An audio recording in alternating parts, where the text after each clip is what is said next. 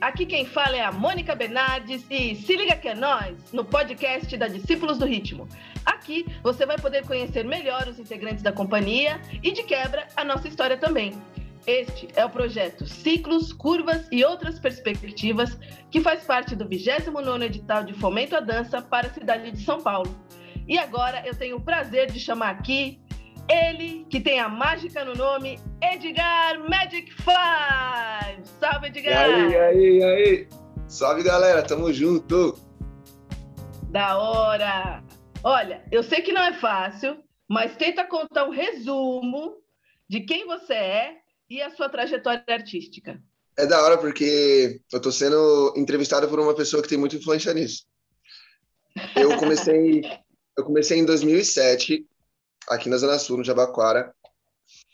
É, comecei como cover de um grupo. Comecei, na verdade, imitando os clipes que tinham na época, né? É, B2K, os filmes Entre Nessa Dança, né? E, obviamente, Michael Jackson.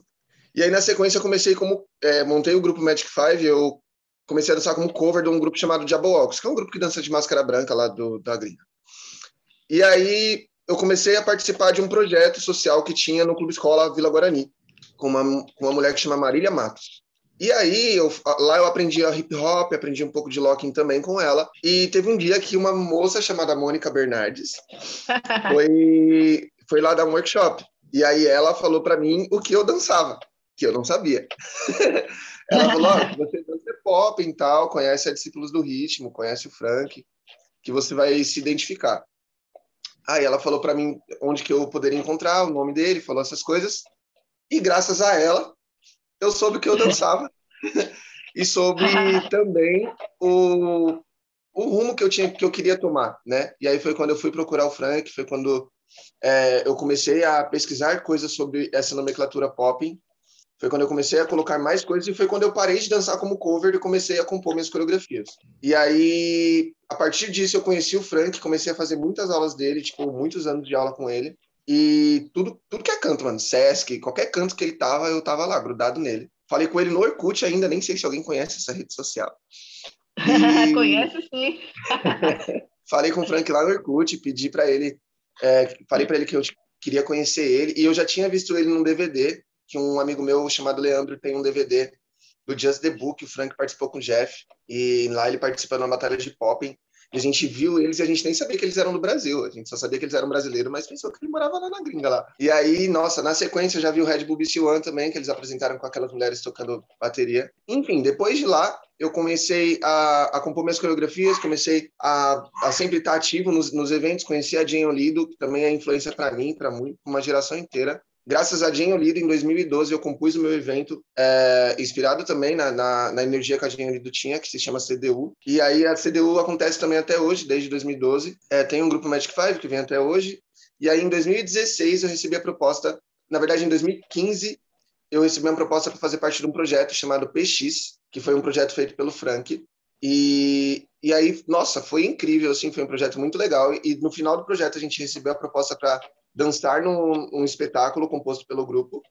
E, na sequência, recebemos a proposta para fazer parte da Discípulos do Ritmo, que aí sim, desde 2007, né, desde aquela, desde a aula da Mônica, é, foi um sonho realizado. Então, para mim, foi incrível. Assim, acho que essa é a minha trajetória. Estou na Discípulos aí até hoje e trabalhando com, com os grupos aí PX, Discípulo e Magic Five. Maravilha! Me sinto muito honrada de fazer parte da sua caminhada e da gente estar tá podendo estar tá junto hoje na mesma companhia. Isso, para mim, é uma realização também. Maravilha.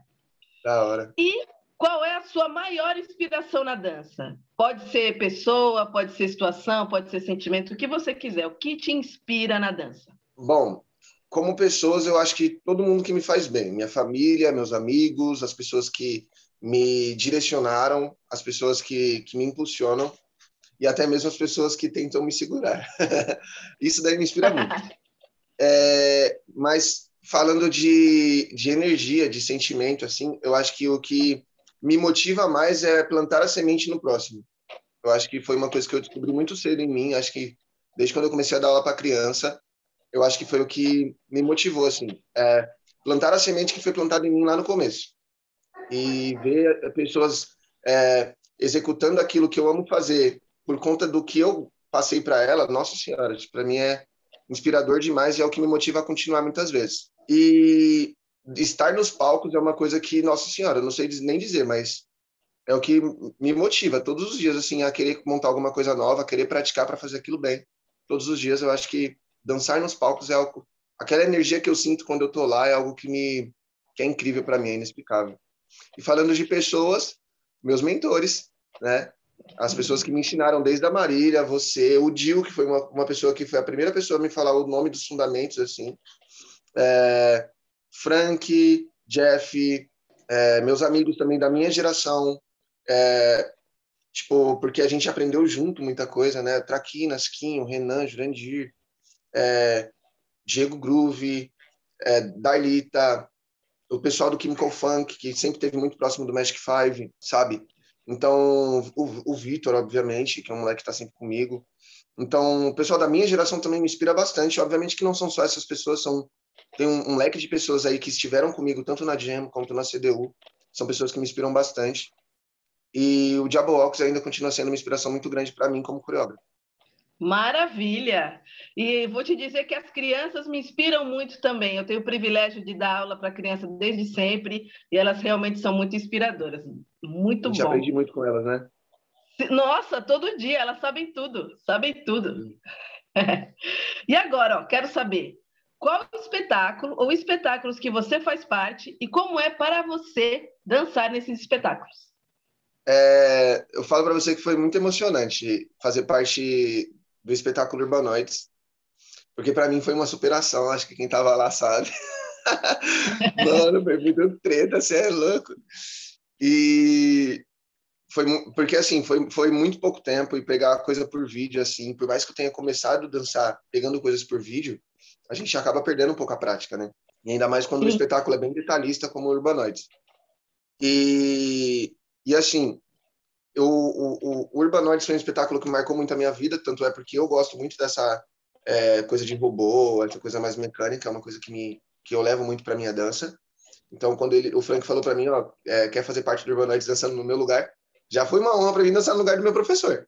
e depois, de um espetáculo que dança a ramificação que eu gosto, que é robô, que é popping, que é essa coisa que eu gosto da minha dança. Então, para mim, foi incrível.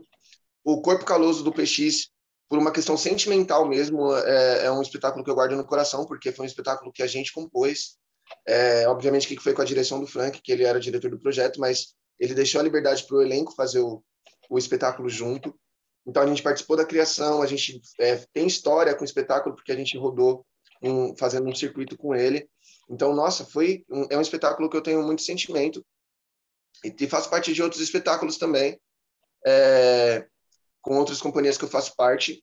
Mas, assim, falando da Discípulos do Ritmo, o Urbanoides é um espetáculo que é muito bom para mim e o Corpo Caloso também. Espero aí fazer parte de todos os outros.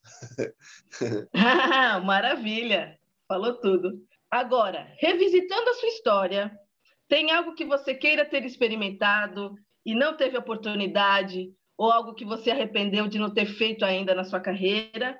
E é, são duas perguntas em uma. E qual a sua ambição para o futuro?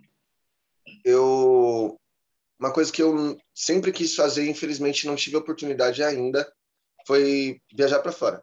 Eu nunca eu nunca fui nem para nem para o lado aqui, nem para nem para Argentina. Eu tipo e é, é uma coisa que eu nunca, por exemplo, eu nunca saí para apresentar dança nem de São Paulo. Tipo assim, eu só fui competir. Competir eu já fui pro mais longe, assim, acho que foi o Rio Grande do Sul só.